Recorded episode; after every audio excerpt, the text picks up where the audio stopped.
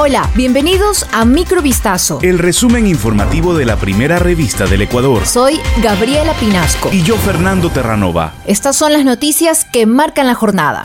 16 de febrero de 2022. Pachacutic se tomará una semana para decidir si iniciará un proceso de juicio político en contra de la ministra de Gobierno Alexandra Vela por incumplimiento de funciones en el contexto de la ola de inseguridad que vive Ecuador. El asambleísta Ricardo Vanegas fue quien dio a conocer esta posibilidad el 15 de febrero. Indicó que la idea radica en la preocupación que tiene la bancada por los índices de violencia, especialmente en Guayas. Según Vanegas, existe una falta de política criminal efectiva que debía ser responsabilidad de la ministra de Gobierno. Por su parte, el presidente de la República, Guillermo Lazo, rechazó este miércoles las intenciones de la Asamblea de llevar a juicio político a la funcionaria. Remarcó que la violencia en las calles se debe a la lucha contra el narcotráfico. El Pleno de la Asamblea tramitó en primer debate el proyecto que reforma a la ley del servicio público sobre el régimen de pensiones vitalicias de expresidentes y ex vicepresidentes de la República, por el cual se busca regular la asignación, pago y beneficiarios de la pensión vitalicia para los exmandatarios que hayan sido elegidos de manera democrática. La propuesta de ley unifica 12 proyectos que reforman la ley de servicio público en lo pertinente al régimen de pensiones vitalicias y fueron presentados por varios asambleístas en diferentes periodos legislativos entre diciembre de 2018 hasta julio de 2021. Rina Campain, presidenta de la Comisión del Derecho al Trabajo y Seguridad Social y ponente del informe, subrayó que la propuesta busca un equilibrio jurídico y práctico a esta problemática. Los cambios procuran reducir el goce del 75% del total de la remuneración recibida por los exmandatarios al 50% y se amplía a cinco las causales para la terminación del beneficio, según expresó Campaign, militante del movimiento oficialista Creo. Fueron identificados los dos cadáveres colgados en el puente peatonal de Durán, provincia del Guayas. Así lo informó el comandante general de policía Carlos Cabrera, al dar más detalles de las investigaciones policiales. Cabrera señaló que luego de la valoración médica se determinó la identidad de los occisos, Carlos Alberto y Wilmer Alberto. También se descubrió que cada uno tiene antecedentes de carácter delincuencial.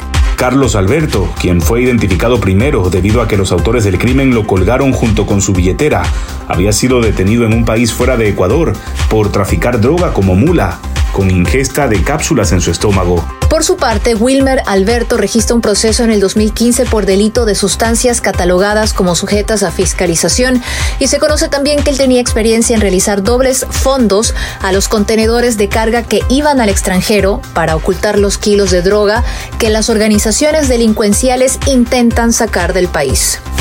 En la entrada de la terminal portuaria de Puerto Bolívar en Machala, provincia de El Oro, fue arrojada la cabeza de un hombre dentro de una mochila la noche del martes 15 de febrero. Cámaras de videovigilancia captaron el momento en que un ciudadano que se movilizaba en una moto lanzó la maleta, en cuyo interior estaba la cabeza decapitada envuelta en varias fundas negras. Tras la alerta llegaron los agentes de la Policía Nacional para acordonar el área y levantar información que permita determinar dónde se encuentra la otra parte del cuerpo humano. Como una de las primeras hipótesis, el jefe policial de El Oro, Cristian Proaño, informó que en la mañana de ese mismo día hubo dos incautaciones de sustancias sujetas a fiscalización. El primer decomiso fue de 38 kilos y el segundo de 68 kilos. También se sospecha que podría tratarse de algún tipo de mensaje o forma de intimidación para el personal que labora en el puerto. Documentos judiciales divulgados este miércoles afirman que el empresario colombo-venezolano Alex Zapp, quien se enfrenta en Estados Unidos a una acusación de conspiración por lavado de dinero, colaboró con la Agencia Antidrogas de Estados Unidos, DEA, durante un año antes de su captura.